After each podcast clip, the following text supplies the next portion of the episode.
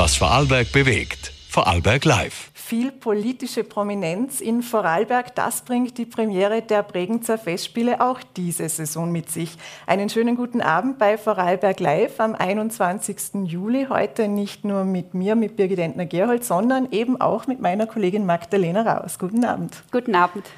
Wir werden uns heute mit dem Geschäftsführer der Krankenhausbetriebsgesellschaft Gerald Fleisch unterhalten. Themen gibt es ja genug. Fachkräftemangel, Corona, die Umsetzung der Fristenlösung und geschlossene Abteilungen in den Spitälern. Aber zuerst dürfen wir Verfassungs- und EU-Ministerin Caroline Edstadler begrüßen. Einen schönen guten Abend. Einen schönen guten Abend. Vielen Dank für die Einladung. Frau Ministerin, wir haben diese Woche in den VN einen Bericht mit Die Geheimnisse der Republik getitelt. Es ist eine Geschichte zum noch sehr gut bewahrten Amtsgeheimnis in diesem Staat. Das Informationsfreiheitsgesetz könnte das ja ändern und die Begutachtung ist schon längst vorbei, 15 Monate genau. Woran scheitert es denn noch, dass es dann auch beschlossen wird? Die Abschaffung des Amtsgeheimnisses bringt eine Verfassungsänderung mit sich. Da ist es notwendig, eine Zweidrittelmehrheit im Parlament zu haben.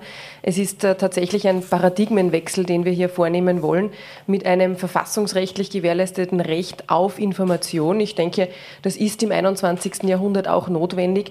Aber so ein großer Eingriff äh, in die Bundesverfassung, das bedarf auch entsprechender Überlegungen. Und da ist es für mich nachvollziehbar, dass man auf der einen Seite eine lange Begutachtung hat. Wir haben auch über 200 Stellungnahmen Stellungnahmen bekommen. Das ist viel in dem Fall, weil sie teilweise auch sehr umfangreich sind. Sie sind teilweise auch sehr, sehr unterschiedlich. Also den einen ist es zu wenig, den anderen ist es zu viel. Und es gibt, und das möchte ich schon betonen, auch sehr viele Sorgen, die damit verbunden sind, dass man die Verwaltung hier lahmlegen könnte. Und diesen Sorgen möchten wir auch aktiv begegnen. Und ich bin hier auch in intensivem Austausch mit dem Vizekanzler Werner Kogler. Ich habe erst äh, gestern wieder mit ihm auch äh, am Telefon gesprochen. Er erholt sich ja gerade auch noch von seiner Corona-Erkrankung. Wir sind dabei, hier auch Termine einzuhängen mit denjenigen, die die größten Sorgen haben, aber dies auch umsetzen müssen. Also sprich, den Gemeinden, den Städten, äh, denen, die in der Verwaltung dann auch fürchten, viel Aufwand zu haben. Und ich glaube schon, dass wir in diesem Gesetz eine gute Balance gefunden haben, dem auch entgegentreten zu können. Aber es ist halt notwendig, dass man das auch in den Gesprächen ausspricht. Und wir haben unsere Arbeit hier jetzt einmal als Bundesregierung geleistet. Wir sind gerne bereit, auch Gespräche zu führen. Aber ich stehe dazu, das ist im 21. Jahrhundert notwendig und auch State of the Art. Aber ist es jetzt plakativ gefragt im internationalen Vergleich nicht langsam peinlich, dass Österreich immer noch ein Amtsgeheimnis hat? Nein, das ist nicht peinlich. Das ist etwas, was sich äh, halt entwickelt hat aus dem Jahr 1925 kommend, wo eine große Tradition dahinter steckt. Und Sie dürfen mir eines nicht vergessen. Wir haben ja jetzt auch schon ein Gesetz, wo Auskunft erteilen, erteilt werden muss. Wir haben hier sogar elf Gesetze, weil es ein Grundsatzgesetz gibt, ein Ausführungsgesetz und neun äh, Gesetze in den unterschiedlichen Bundesländern. All das wollen wir vereinheitlichen und auch in den Vordergrund stellen, dass das Recht der Bürgerinnen und Bürger auf Information natürlich im 21. Jahrhundert, im Jahr 2022 ganz etwas anderes ist als 1925, als es entstanden ist. Und wir sind dabei und das wird auch auf europäischer Ebene gesehen. Aber ich möchte noch einmal betonen, das darf man nicht übers Knie brechen, da darf man die nicht außen vor lassen, die letztlich dieses Gesetz dann zu vollstrecken haben, weil verfassungsgemäße Gesetze heißt auch gut vollziehbare Gesetze und da wollen wir mit denen reden, die das tun müssen. Aber geht die Auskunftserteilung nach aktuellem Stand nicht auch oft zu lange? Das führt ja häufig auch dann zu Rechtsstreitigkeiten, ob denn jetzt Auskunft erteilt werden muss oder nicht. Könnte man da schneller schon handeln? Nun, es wird immer so sein, dass Sie letztlich auch äh, jemanden befragen können, der sozusagen Schiedsrichter spielt, ob eine Auskunft zu erteilen ist oder nicht. Und wir haben auch in dem Gesetzesvorschlag natürlich Ausnahmen äh, drinnen, äh, wenn es etwa geht um Staatsgeheimnisse, die zum Beispiel die Sicherheit und öffentliche Ordnung gefährden könnten. Denken Sie an militärische Dinge. Äh, wir sind konfrontiert mit Cyberattacken immer wieder. Da kann es schon vorkommen, auch nach dem neuen Gesetz, wenn es dann mal beschlossen ist, dass man eine Auskunft nicht bekommt. Und wenn eine Auskunft nicht erteilt wird, dann sollte es auch jemanden geben, der darüber, der darüber entscheidet, ob sozusagen zu Recht oder nicht zu Recht diese Auskunft nicht oder schon erteilt worden ist. Also das wird es immer brauchen. Das ist in einem Rechtsstaat nicht nur legitim, sondern aus meiner Sicht auch notwendig. Ist es gerechtfertigt, dass zum Beispiel Länder und Gemeinden einen Mehraufwand befürchten oder können Sie das verstehen?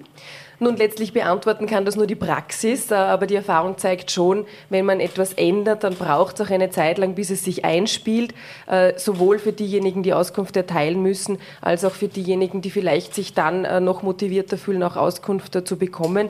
Und es gibt immer, also bei jedem Rechtsinstrument auch natürlich ähm, Personen, die das dann vielleicht ähm, zu, wie soll ich das jetzt schön formulieren, äh, zu intensiv auslegen, in extensio betreiben. Und auch dem muss man natürlich einen Riegel vorschieben können, wenn es hier zu Missbrauchsfällen käme. Und all das müssen wir auch mit den Gemeinden, mit den Städten, mit den Verwaltungsorganisationen äh, diskutieren, wo da genau ihre Ängste und Sorgen liegen. Also liegen, ich bin ja jemand, ich komme aus der Praxis, ich kann mir das schon durchaus vorstellen. Und ich habe auch dafür ähm, gesorgt, dass so die Missbrauchsklausel drinnen ist, die irgendwie angelehnt ist auch an das, was es vor dem Europäischen Gerichtshof für Menschenrechte gibt. Wenn Sie immer und immer wieder Beschwerde erheben zum gleichen Thema, dann kann auch zum Beispiel der Europäische Gerichtshof für Menschenrechte einen sogenannten Abusive Letter schicken und sagen, okay, diese Beschwerde beantworten wir jetzt nicht mehr oder behandeln wir nicht, weil es betrifft das Gleiche. In ähnlich gelagerter Weise wollen wir es auch hier im Gesetz äh, vorlegen und ob das auch reicht, das wollen wir auch mit den Praktikern diskutieren und diese Gespräche werden der Vizekanzler und ich auch persönlich mit den Spitzen der Repräsentanten besprechen. Sie haben vorhin das Bild des Schiedsrichters verwendet. Ähm, das könnte ja auch eine Art Informationsfreiheitsbeauftragten äh, sein, ähm, wenn es darum geht, ob jetzt nun die Länder, Gemeinden zu überlastet werden durch äh, mögliche Informationsfreiheit. Das muss die Praxis zeigen. Wie Sie sagen, sagen gibt es eben diese Idee, den Informationsfreiheitsbeauftragten auch einzurichten? Diese Idee gab es. Äh, es gibt auch in manchen anderen Ländern diese Funktion, aber was wir in Österreich äh, nicht wollen, ist mehr Verwaltungsaufwand schaffen.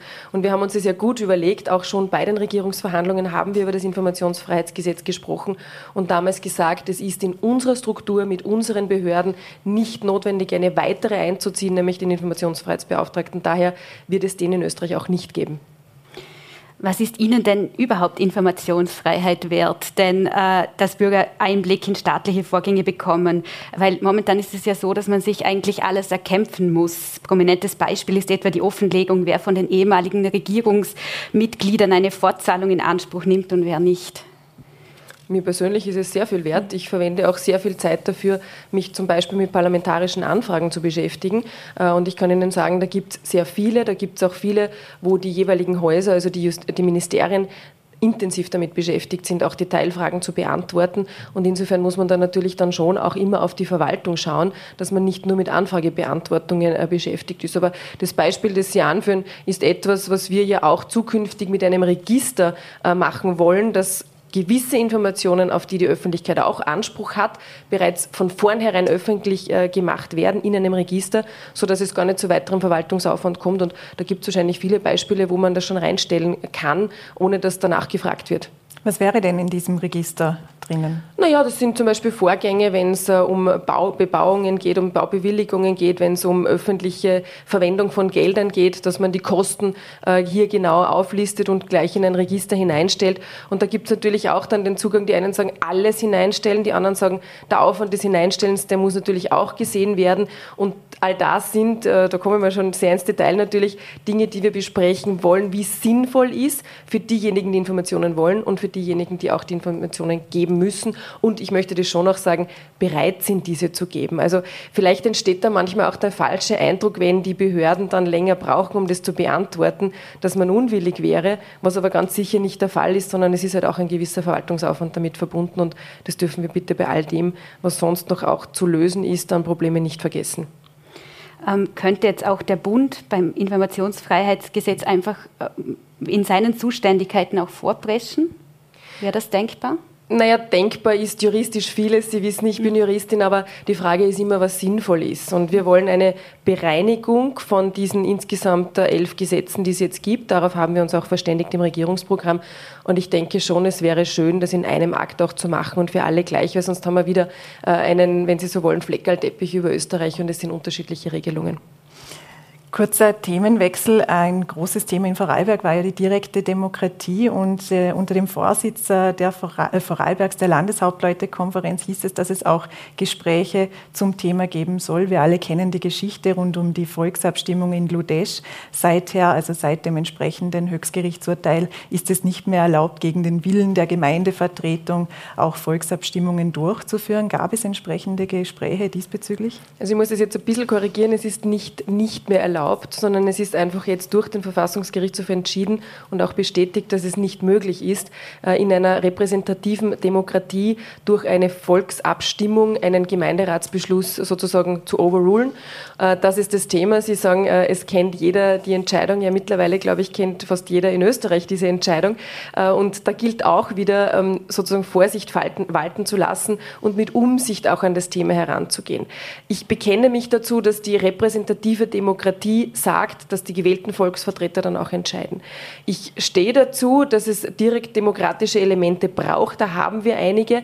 Die Volksabstimmung bundesweit ist erst zweimal überhaupt zum Tragen gekommen in der Zweiten Republik. Einmal bei der äh, Volksabstimmung über die Inkraftnahme des Atomkraftwerkes Zwentendorf, die, wie wir wissen, mit Nein ausgegangen ist, und einmal beim Beitritt Österreichs zur Europäischen Union, die wir Gott sei Dank auch, wie wir wissen, mit Ja ausgegangen ist. Ansonsten gab es eine Volksabstimmung noch nie, keine weiteren Male.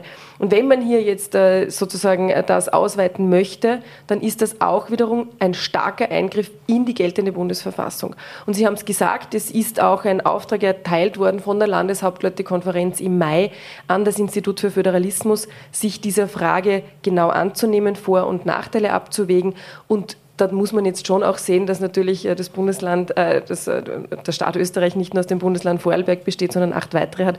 Und ich glaube, hier ist es notwendig, eine einheitliche Vorgehensweise an den Tag zu legen.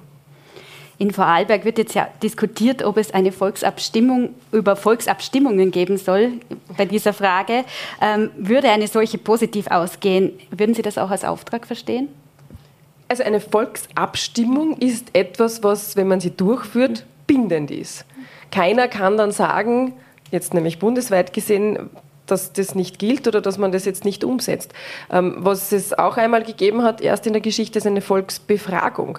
Ich muss Ihnen ganz offen sagen, ich denke, das ist schon ein Thema für wirkliche juristische ja, jemanden, der sich damit im Detail beschäftigt. Ich glaube nicht, dass die Breite der Bevölkerung sich mit dem Thema zumindest bisher äh, so im Detail auseinandergesetzt hat. Und insofern, glaube ich, sollte man Volksbefragungen oder insbesondere Volksabstimmungen nur dann durchführen, wenn man auch eine breite Information äh, dann äh, gibt. Und ich hielt es in dem Fall eigentlich nicht für sehr zweckmäßig. Es ist in guten Händen bei uns. Der Verfassungsdienst hat sich beschäftigt, die Landeshauptleutekonferenz. Wir erwarten auch das Gutachten des Instituts für Föderalismus und dann werden wir weitersehen. Können Sie sich vorstellen, dass es in letzter Konsequenz auch eine bundesweite Volksabstimmung geben könnte? Eben, Sie haben gesagt, es gibt neun Bundesländer. In Vorarlberg ist das Problem oder das Problem, die, die, die Sachlage derzeit so, dass es eben Gruppierungen gibt, die sich sehr stark dafür machen, dass auf Gemeindeebene dieses Volksabstimmungsrecht wieder zurückkommt. Können Sie auf Basis dessen vorstellen, dass es zu einer bundesweiten Volksabstimmung am Ende dann kommt? Ich habe schon gesagt, dass erstens einmal freue ich mich darüber, dass verfassungsrechtliche Themen endlich auch breit diskutiert werden. Ich glaube trotzdem, dass wenn wir es als breit empfinden, noch nicht breit genug ist, um äh, die Bevölkerung zu den Wahlurnen zu bitten und darüber abzustimmen. Ich gehe davon aus, dass sich kaum jemand, äh, auch außerhalb jetzt der Vorarlbergs, der Bürgerinnen und Bürger, groß mit diesem Thema beschäftigt hat und insofern kann ich mir weniger gut vorstellen, dass wir darüber eine Volksabstimmung abführen. Wir wollen noch ein anderes Thema ansprechen, das momentan wahrscheinlich alle beschäftigt, nämlich den Gaspreis. Ähm, da haben Sie zuletzt von einem Tal der Tränen gesprochen, durch das man durch müsste mit Blick auf Herbst und Winter. Ähm, die Corona-Pandemie sei nur zum Warmlaufen gewesen. Wie haben Sie das genau gemeint? Ich habe gemeint, dass äh, während der Pandemie wir eigentlich zum ersten Mal die Notwendigkeit hatten, auf europäischer Ebene in einer Krisensituation extrem zusammenzustehen, zusammenzuarbeiten, gemeinsame Beschaffung äh, zu machen. Wir haben damals gesprochen von ähm, Hygieneartikeln, von Handschuhen, Sie erinnern sich, von Masken, die ausgegangen sind. Und das war ein relativ schwerer Prozess und das ist schwerfällig auch angelaufen. Mittlerweile können wir aber das. Äh, jetzt ist das nächste Level sozusagen erreicht, wenn es darum geht, gemeinsam womöglich Gas und Strom einzukaufen und sich auch darauf zu einigen, ähm, wie man das Ganze macht. Und insofern habe ich gemeint, dass es noch eine relativ leichte Übung war, Handschuhe zu beschaffen im Vergleich äh, dazu. Ähm, jetzt aber die Herausforderung heißt, gemeinsam womöglich Energie zu beschaffen. Und ich bin auch der Überzeugung, wenn wir über so etwas wie unter Anführungszeichen Strompreisdeckel reden, dann sollte das nur europäisch gelöst werden, weil anders funktioniert es vor allem für ein Land wie Österreich, das umgeben ist von vielen Nachbarstaaten, gar nicht. Jetzt gibt es ja den Vorschlag vom WIFO-Chef Felbermeier, der schon ähm, Länge mal Breite sozusagen österreichweit diskutiert wurde. Aber sowas wäre nationalstaatlich schon möglich, nur dass es hier keine. Sie meinen jetzt den Vorschlag, dass man jedem Haushalt einen gewissen Beitrag Strom gratis zur Verfügung mhm. stellt, damit es die Zuseherinnen und Zuseher auch ähm, ähm, haben, was wir hier diskutieren. Äh, ja, dieser Vorschlag wird jetzt auch geprüft. Äh, ich glaube, und das habe ich auch mit dem Tal der Tränen gemeint, dass einfach einiges äh, auf uns zukommt noch. Es hat erst gestern die Europäische Kommission auch einen Vorschlag gemacht, eine Empfehlung gemacht, dass man 15 Prozent Energie einsparen sollte. Äh, das klingt vielleicht wenig. Ich glaube, was unser Leben betrifft und wie wir gewohnt sind, mit all den Dingen einfach selbstverständlich umzugehen, ist das schon schwer da und dort äh, wirklich 15 Prozent einzusparen. Und ich glaube, auf das sollten wir die Bevölkerung, äh, die Menschen auch einstimmen, dass äh, nicht alles wahrscheinlich so bleiben wird, wie es ist. Also für mich ist es jedes Mal, wenn ich auch äh, in die Dusche gehe oder das Licht irgendwo ausschalte, ganz bewusst im Kopf auch, wir sparen und sollten auch äh, Energie sparen. Und natürlich auf der anderen Seite müssen wir schauen, dass möglichst ausreichend auch da ist im Hinblick auf den Winter. Werden wir alle ärmer werden, wie das der deutsche Wirtschaftsminister gesagt hat? Nun, ich habe zu diesem Thema auch viele Gespräche geführt mit Wirtschaftsexperten und ähm, was schon spürbar ist, dass womöglich ein Wohlstandsverlust auf uns zukommt. Alleine aufgrund des Umstandes, dass die Inflation einfach angezogen hat, äh, dass äh, die Energiepreise entsprechend hoch sind und wir einfach mehr Geld aufwenden müssen für Alltägliches, für Dinge, die uns halt selbstverständlich waren. Ähm, ich bin grundsätzlich aber ein Optimist und ich denke, wenn wir zusammenstehen, vor allem auch in Europa, dann kann es gelingen, auch diese Krise zu bewältigen und äh, im Endeffekt stärker daraus hervorzugehen, diverser daraus hervorzugehen, wenn wir auch unsere Energiequellen diversifizieren, also uns nicht abhängig machen von einer Quelle, wie das jetzt in 80 Prozent mit Gas aus Russland der Fall ist. Wie beurteilen Sie denn die Funktionsfähigkeit, die Zusammenarbeit der EU im Krisenmodus? Die EU ist jetzt schon relativ krisenerprobt, wenn wir an die Eurokrise, Flüchtlingsbewegung etc. zurückdenken. Wie stark ist denn der Zusammenhang? Manchmal, manchmal fühlt man sich ja doch, als wäre sich dann jeder Nationalstaat sich selbst am nächsten. Das ist wahrscheinlich sozusagen auch äh, grundgelegt, dass äh, auch nationale Regierungen natürlich für ihre Bevölkerung in erster Linie auch äh, gerade stehen müssen, nicht nur bei Wahlen, sondern auch äh, während der Legislaturperiode. Aber ich kann Ihnen schon sagen, dass ich noch nie zuvor einen derart großen und unumwundenen Zusammenhalt gespürt habe in der Europäischen Union, wie jetzt seit dieser russische Angriffskrieg auf die Ukraine ausgebrochen ist. Da geht es nämlich vor allem auch darum, dass man zwar schon sieht, dass man auch für die eigene Bevölkerung was machen muss, aber dass man sich auch versucht, in die Schuhe des anderen zu stellen. Und es war ein Rat relativ am Anfang, ich glaube es war Anfang März, als eine Kollegin auf europäischer Ebene im Rat dann gesagt hat, ja, wir könnten auf dieses oder jenes schon verzichten, aber was nützt es uns, wenn wir darauf verzichten, weil wir nicht so abhängig sind, wenn im Nachbarstaat das Licht ausgeht. Und das ist für mich, da kriege ich direkt die Gänsehaut, so sinnbildlich dafür, dass sich einfach grundlegend etwas von der Einstellung geändert hat. Und dass uns allen bewusst ist, wir können es nur gemeinsam stemmen das heißt nicht, dass diese Einigkeit immer von vornherein gegeben ist. Das heißt, dass wir emotional diskutieren müssen, dass wir uns anstrengen müssen, auch unsere Position den anderen darzulegen, damit sich die vorstellen können, in welcher Situation wir sind. Und das tun wir jetzt wechselseitig in vielen bilateralen Gesprächen, aber natürlich auch in den offiziellen Räten. Sind Sie also davon überzeugt, dass im Falle eines Gasnotfalls, dass die Solidarität in der EU gegeben wäre? Ja, davon bin ich zutiefst mhm. überzeugt und das hat auch äh, letzte oder vorletzte Woche der Besucher von Habeck in, äh, in Wien gezeigt, dass wir hier zusammenarbeiten. Und das ist nur ein sehr sichtbares Beispiel von vielen, wo es einfach Gespräche gibt und man auch sich zusichert, äh, im Ernst und im Notfall sich auszuhelfen. Vielleicht noch eine letzte Frage zu diesem Komplex. Es wird ja auch zunehmend in Europa Kritik an den Sanktionen gegen Russland laut. Die einen sagen, sie sind zu scharf, die anderen sagen, die Sanktionen wirken zu wenig. Manche sagen, nur wir spüren sie. Ähm, sind die Sanktionen so, wie sie sind, richtig und kann, kann, könnten da noch weitere kommen? Ohne Frage sind die Sanktionen spürbar und auch schmerzhaft für uns. Sie sind aber auch alternativlos. Denn äh, wir können es nicht zulassen, dass im 21. Jahrhundert ein Despot, in dem Fall Putin, beschließt, Grenzen eines souveränen Staates zu verschieben.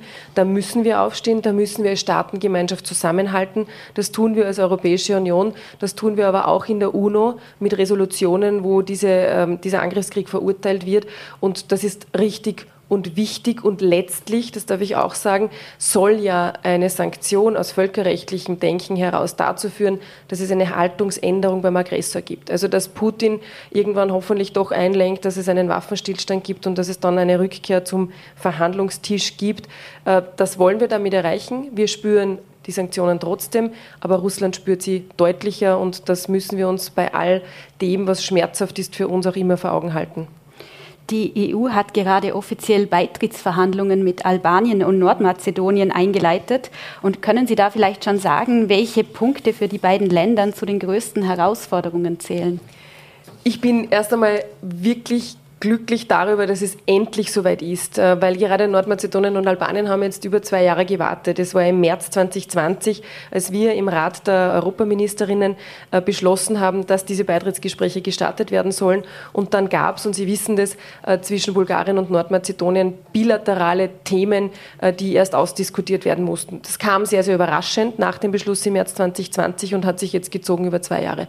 Und jetzt ist es soweit. Und ich glaube, dieses Momentum müssen wir jetzt einfach nützen, denn sowohl Nordmazedonien bis hin zur Namensänderung als auch Albanien haben schon sehr viele schmerzhafte Reformen eingeleitet. Ich war selbst ähm, zweimal in Nordmazedonien, ich war einmal in Albanien. Ich habe mir ein Bild auch gemacht vor Ort. Da geht es um Reformen im Justizbereich, im Bereich der Verfassung. Da geht es um die Einrichtung von Antikorruptionsstellen, die wirklich hart durchgreifen. Äh, da geht es um einen sogenannten Vetting-Process, wo man schaut, ob Richterinnen und Richter Richtern, äh, Richter auch tatsächlich den Kriterien entsprechen.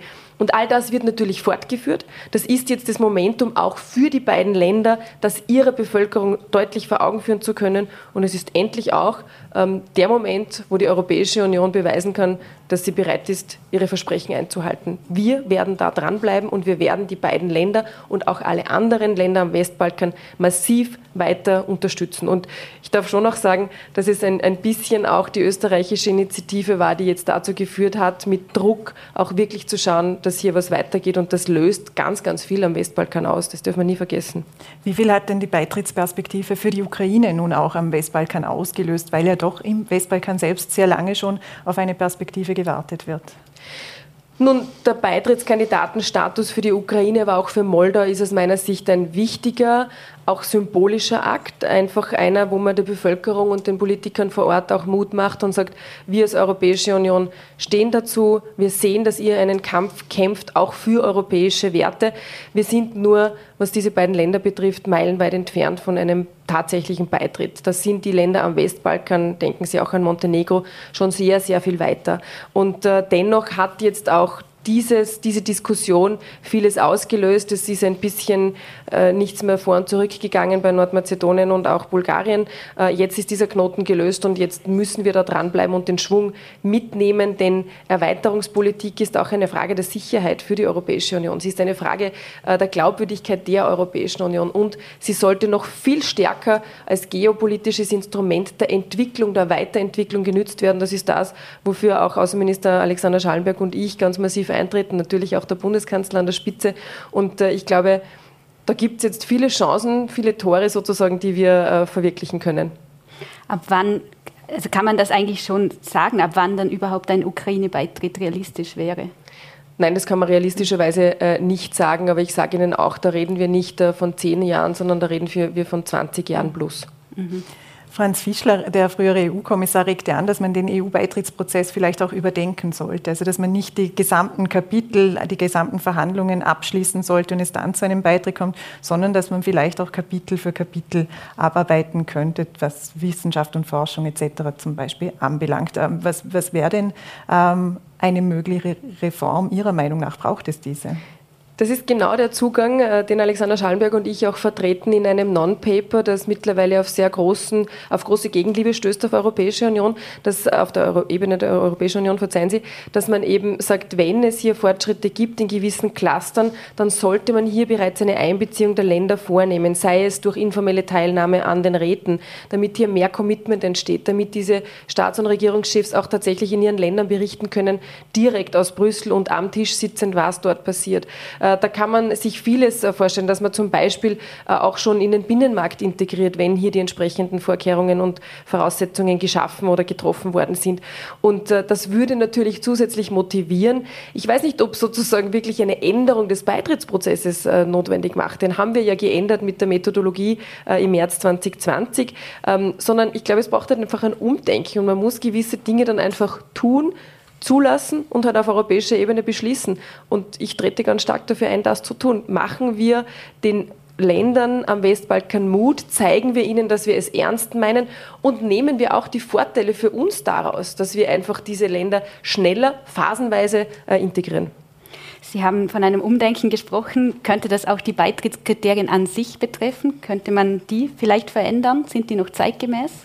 Die Beitrittskriterien sind sehr klar. Es äh, und es ist auch notwendig, hier strenge Kriterien zu haben. Immerhin reden wir dann von einem ähm, größten Binnenmarkt, zumindest waren wir der einmal, wenn wir nicht von China und den USA überholt werden, der viele Vorteile bringt, auch für Unternehmerinnen und Unternehmer. Da gilt es auch noch einiges umzusetzen. Aber da braucht es die Voraussetzungen und deshalb müssen die Kriterien streng und klar sein. Ich würde auf keinen Fall hier zurückgehen von den Standards, sondern ich würde eher schauen, dass man im Prozess den Ländern mehr unter die Arme greift und sie motiviert, diese Reformen tatsächlich voranzutreiben. Denn letztlich liegt es ja nicht an der EU, sondern letztlich liegt es, wenn einmal der Beitrittsprozess gestartet ist, an den Ländern selbst, wie schnell sie wirklich Mitgliedstaaten werden. Und da sind einige Kandidaten drunter, ich habe schon genannt, auch Mazedonien, die hier schon vieles geleistet haben. Und wenn die sozusagen wirklich den Turbo einschalten, dann glaube ich, könnte es sehr bald sehr große Erfolge hier geben.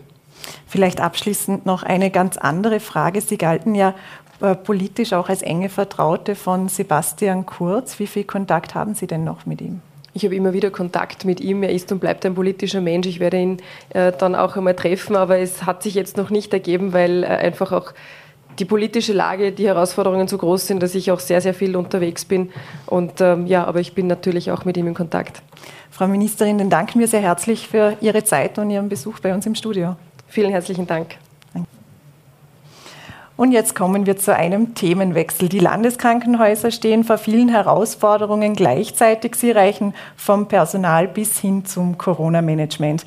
Ebenso könnten sie in der aktuellen Debatte zur Umsetzung der Fristenlösung noch eine zentrale Rolle einnehmen. Und über all das werden wir nun mit Gerald Fleisch, dem Geschäftsführer der Krankenhausbetriebsgesellschaft, sprechen. Einen schönen guten Abend. Schönen guten Abend. Kommen wir zuerst vielleicht zum gesamten Corona-Block. Die Wirtschaftskammer Vorarlberg warnt ja vor zu harten Corona-Maßnahmen ab Herbst und nennt auch immer wieder die Schweiz diesbezüglich als Vorbild. Wie beurteilen Sie denn diese Forderung, diesen Vergleich aus Krankenhaussicht? Ja, ich darf mich vielleicht einfach ganz konzentrieren auf meine Rolle als Geschäftsführer der Vorarlberger Landeskrankenhäuser. Und hier gilt es ganz klar zu berücksichtigen, die Situation der Mitarbeitenden. Das Personal ist sehr belastet. Wir haben über zwei Jahre Pandemie jetzt hinter uns, eventuell weitere Wellen vor uns. Das Personal hat Unglaubliches geleistet und ist ausgelaugt, mürbe und müde. Und ich glaube, das muss der Gradmesser sein für alles in Zukunft. Und wenn es wieder eine Situation geben sollte, die wir alle nicht erhoffen, dass das Personal besonders hoch belastet sein wird, dann macht es sicher Sinn, auch auf politischer Ebene darüber nachzudenken, wie kann man die Spitäler entlasten. Im Moment haben wir eine moderate Belastung. Das heißt, wir sprechen heute von 47 Covid-Patienten in den Krankenhäusern. Ich darf hier sprechen für die Landeskrankenhäuser, für das Krankenhaus Dornbirn und für das Krankenhaus Maria Ebene. Und zwei dieser Patienten sind jetzt auf der Intensivstation von diesen 47 Covid-Patienten.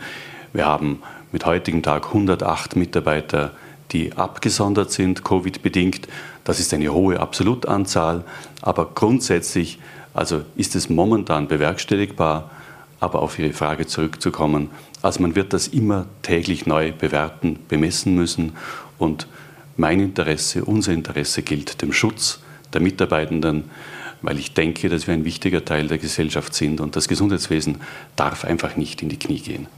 Wenn man sich jetzt äh, mit Blick auf den Herbst, gibt es da einen Plan oder wie, wie schaut das aus, auch mit Blick auf die Krankenhäuser? Ja, also wir haben im Lauf der Geschichte sehr viel gelernt der letzten zwei Jahre und haben ständig adaptierte Eskalationspläne. Wir haben im Grundsatz zwei Eskalationspläne parallel laufen. Das eine betrifft die Patienten, wie viele Patientenzuströme wir haben, sei es auf den Normalstationen, sei es auf der Intensivstation.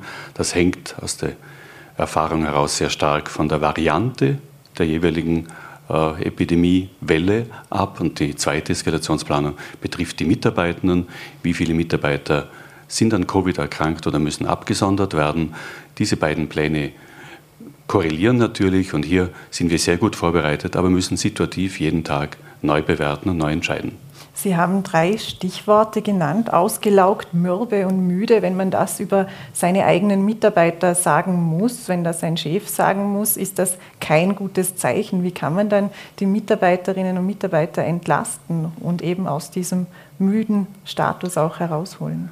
Ja, also ein ganz wesentliches Moment ist, und das darf ich ganz massiv betonen, dass die Spitäler überrannt werden. Sowohl in den Ambulanzen, wir haben im stationären Bereich, wir hören immer wieder auch medial, dass im niedergelassenen Bereich nicht immer alle Ärzte oder alle Pflegeheime erreichbar sind. Das spüren wir in den Krankenhäusern ganz massiv.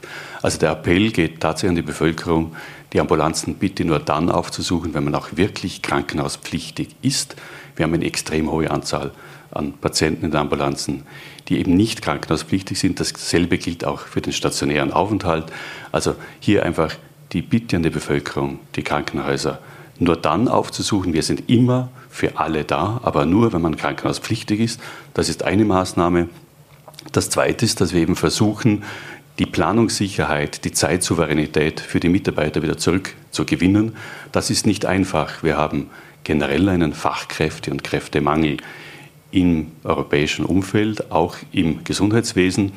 Und hier haben wir natürlich alle möglichen Maßnahmen auch schon in Gang gesetzt, um à la longue diese Personalproblematik, die jetzt auch österreichweit in den Krankenhäusern grassiert, möglichst gering zu halten.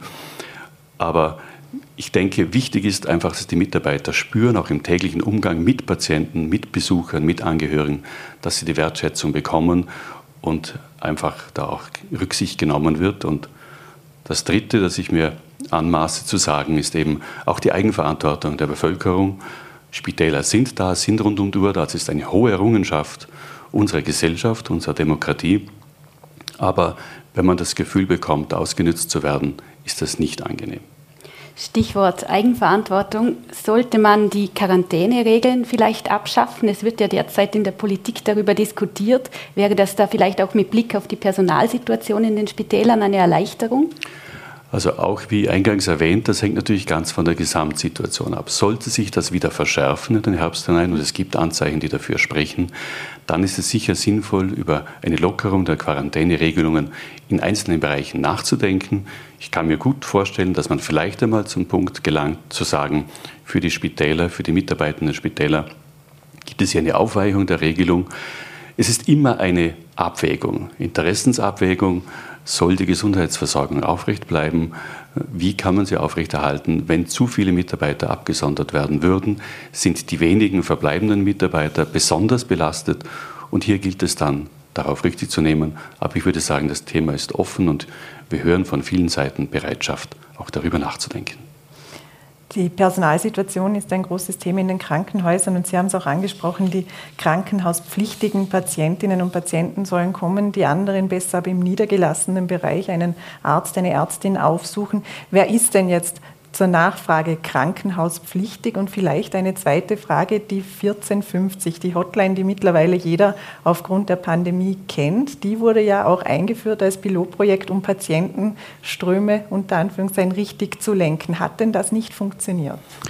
Also vielleicht mit dem zweiten beginnend, also die Nummer 1450 funktioniert sehr wohl. Das ist ein ganz hilfreiches Instrument und es wird auch sehr rege genutzt und ist, glaube ich, eine gute Hilfestellung auch für die Bevölkerung, um zu wissen, mit welchen Symptomatiken, mit welchem Anliegen kann ich wohin gehen. Also das funktioniert sehr gut und das, denke ich, darf man auch einmal erwähnen, dass es auch sehr positive Dinge gibt. Bei der Krankenhauspflichtigkeit darf ich vielleicht generell sagen, dass die Ambulanzen, und wir haben eine Ambulanzfrequenz von jährlich rund 440.000 Patientinnen und Patienten, die Ambulanzen sind im Grunde im Spitalsgesetz sehr restriktiv gehandhabt. Das heißt, nur in ganz besonderen Fällen sollte man überhaupt nur eine Ambulanz aufsuchen, also echten Notfällen und sonst grundsätzlich nicht. Sonst ist der niedergelassene Bereich zuständig. Wir haben ja diese Stufenmodelle mit dem wichtigen Hausarzt der Allgemeinmedizin, dann der fachärztlichen Betreuung und dann erst ultimativ das Krankenhaus. Das heißt im ambulanten Bereich ganz klar nur in Notfällen. Im stationären Bereich ist es eher eine Zuweiser-Thematik, das heißt mit einer Zuweisung durch einen Allgemeinmediziner, einen Facharzt und sonst also einfach versuchen, im extramoralen Bereich, der Begriff für alles, was nicht im Krankenhaus ist, äh, möglichst die Versorgung von pflegebedürftigen, medizinbedürftigen Menschen hochhalten. Die Krankenhäuser sind derzeit ja im Sommerbetrieb. Ähm, Abteilungen müssen für eine Zeit schließen, zum Beispiel in Bludenz die Geburtshilfe. Warum sind denn solche Maßnahmen überhaupt notwendig? Also wir haben immer äh, Sommerbetrieb, jedes Jahr unabhängig von Pandemie. Das heißt, wir sind auch ein saisonaler Betrieb. Wenn man daran denkt, dass im Winter mit Skiunfällen dort zum Beispiel vermehrt an, an Behandlungsbedarf da ist. Wir haben das immer. Wir reduzieren immer über den Sommer, um den Mitarbeitern auch die Möglichkeit zu geben, Überstunden abzubauen, Urlaub zu konsumieren. Im Moment kommen sehr viele Dinge zusammen, die uns schon vor große Herausforderungen stellen. Und das ist für uns die Verpflichtung, die Mitarbeiter jetzt zu schützen konkreten Beispiel am Landeskrankenhaus Bludenz war es jetzt einfach wichtig, die Mitarbeitenden der Gynäkologie und Geburtshilfe zu entlasten, die Unglaubliches geleistet haben, an diesem Standort überhaupt sehr viel leisten und jetzt einfach auch müde sind. Und hier ist es eine gute Möglichkeit, eventuell sich ja schon zu rüsten für weitere Belastungen im Herbst. Und da gibt es immer wieder Bereiche. Überlagert wird es natürlich schon durch den Arbeitskräftemangel, wie schon erwähnt. Und hier sind wir natürlich gefordert, in Zukunft Redimensionierungen, Umstrukturierungen, Fokussierungen äh, vorzunehmen, um die Mitarbeiter zu entlasten, aber den Spitalsbetrieb und die Versorgung der Bevölkerung aufrechtzuerhalten. Jetzt eben Geburten, ich wollte es nur sagen, Geburten sind ja zum Beispiel keine, haben keine saisonalen Effekte, mal zumindest meines Wissens nach nicht. Ähm, was bedeutet denn das für die Wartezeiten? Wie gut kann denn das kompensiert werden, wenn eben eine ganze Station äh, vorübergehend zu hat? Ja, also wir haben ja in, in Vorarlberg mehrere Geburtenstationen mit Bregenz, Dornbirn, Felkirch und Bludenz. Das heißt, die Geburtenanzahl in Bludenz beläuft sich ungefähr 500 im Jahr. Und das sind dann auf diesen Monat der Schließung umgerechnet 40 Geburten und die lassen sich sehr gut verteilen auf die anderen Standorte. Das wird auch gut aufgewogen, aber wie auch schon medial erwähnt, also unser Interesse gilt natürlich, dass die Geburtshilfe in Bludenz bestehen bleibt. Das Krankenhaus Bludenz hat eine topografisch sehr wesentliche Lage und Rolle und die Bevölkerung im Klostertal, im Montafon etc. hat das Anrecht darauf, auch dort versorgt zu werden. Nochmal zum Personal. Warum gibt es denn nicht mehr Ausbildungsplätze in den Spitälern? Die Ärztekammer hat ja gefordert, hier aufzustocken. Ja, hier darf ich vielleicht etwas umfassender antworten, weil das oftmals auch äh, noch nicht in der Gänze bekannt ist. Österreich hat keinen Ärztemangel, ganz klar. Österreich hat die höchste Ärztedichte im europäischen Umfeld. Wir haben ungefähr 5,14 Ärzte auf 1000 Einwohner. Das ist wesentlich mehr wie die meisten anderen Länder, wie auch sehr gut funktionierende Gesundheitsländer. Es geht um die Umverteilung dieser Ärzteschaft. Es geht darum, um die Frage, sind alle Ärzte wirklich versorgungswirksam? Das heißt, grundsätzlich haben wir nicht zu wenig Ärzte, es ist nur nicht am richtigen Platz eingesetzt. Zum Zweiten haben die Landeskrankenhäuser seit vielen Jahren eine gewaltige Leistung vollbracht in der Ausbildung der Ärzte. Wir haben sehr wohl sehr viele Ausbildungsplätze, sei es im klinisch praktischen Jahr, sei es in der Basisausbildung, dann in der Facharzt- oder Allgemeinarztausbildung. Äh, wir sind da Vorreiter. Man muss aber auch an die anderen medizinischen Mitarbeiter denken. Das heißt, man kann natürlich das System nicht überreizen, weil wir auch die Versorgung wahrzunehmen haben. Das heißt, die Schulungs- und Ausbildungszwecke binden unser Personal und es ist eher ein Thema der Frage, inwiefern die niedergelassene Ärzteschaft immer voll versorgungswirksam ist. Ich möchte aber auch klar dazu sagen, dass es bei den Fachärzten, bei den Allgemeinmedizinern, auch bei den Wahlärzten gibt es großartige Persönlichkeiten mit unglaublichem Einsatz. Aber war mir wichtig, das klarzustellen. Es gibt keinen Ärztemangel, es ist ein Umverteilungsproblem.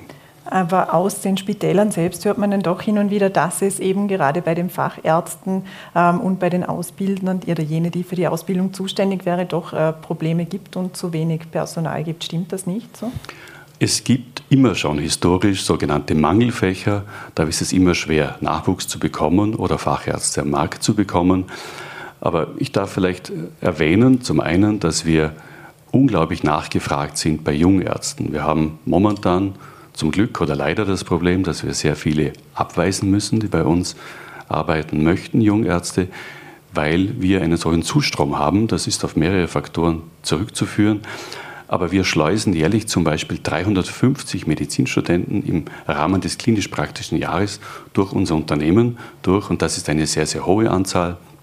Und wir versuchen jetzt auch in Zukunft bei den Ausbildungsstellen schon auch moderat noch einmal nachzubessern, um für Vorarlberg den Ärztenachwuchs so gut es geht zu sichern. Kommen wir abschließend noch zu einem anderen Thema, nämlich die Debatte um Abtreibungen. Äh, der einzige Arzt, der momentan solche Eingriffe in Vorarlberg durchführt, macht das in einer Privatklinik. Er will bald in Pension gehen. Die Landeskrankenhäuser sperren sich nicht dagegen, ein Angebot zu schaffen, haben Sie gesagt. Aber warum gibt es denn bisher noch keines? Ja, vielleicht darf ich da auch ein bisschen ausholen. Das ist ein unglaublich sensibles Thema, ein Thema, das polarisiert, dem, wo man mit großer Vorsicht vorgehen muss. Es geht hier grundsätzlich um werdende Mütter, die in einer Notsituation sind, auch um die Partner oder vielleicht ein größeres familiäres Umfeld. Und hier muss man hochsensibel vorgehen, auch weil sich gesellschaftlich, ethisch, moralisch sich einiges bewegt hat in dieser Frage. Für uns als Landeskrankenhaus ist es extrem wichtig und ich durfte hier viel Rücksprache halten, auch mit allen Gynäkologinnen und Gynäkologen, dass vor allem diese werdenden Mütter, diese jungen Frauen in der Notsituation aufgehoben sind. Das heißt, dass es Gespräche gibt, dass es Beratung gibt, dass man über Alternativen spricht. Wir bieten ja auch an die anonyme Geburt, wir bieten an Babyklappe und es sollte tatsächlich nur Ultima Ratio sein, wenn jemand in einer extrem hohen Notlage ist, hier zumindest eine Möglichkeit zu eröffnen. Man darf das Thema nicht tabuisieren. Es gibt in Österreich es sind natürlich nicht immer sind so Dunkelziffern, rund 30.000 bis 40.000 Schwangerschaftsabbrüche jährlich. Das Thema ist da. Und für uns als Spitäler ist es ganz wichtig, einfach ein Zeichen zu setzen und zu sagen, wir verschließen uns nicht grundsätzlich. Es ist uns natürlich lieber, wenn es nicht in den Spitälern vorgenommen werden muss, aber bevor Frauen in solchen Notsituationen gezwungen sind, sich irgendwo behandeln zu lassen oder diesen Eingriff vornehmen zu müssen, wo es vielleicht medizinisch keine Qualität hat oder sich ins Ausland gehen müssen, ist es gut darüber nachzudenken. Wir werden jetzt in Gespräche eintreten, wie auch von der Politik schon mitavisiert und schauen, dass ein Angebot im Land da ist. Besser nicht in den Krankenhäusern, wenn es aber gar nicht geht. Wie gesagt, sind die Türen nicht verschlossen. Wann werden die Gespräche denn starten? Gibt es da schon einen Termin? Ja, es gibt schon konkrete Termine, auch mit der Politik abgestimmt. Die werden auch im Laufe des Spätsommers starten.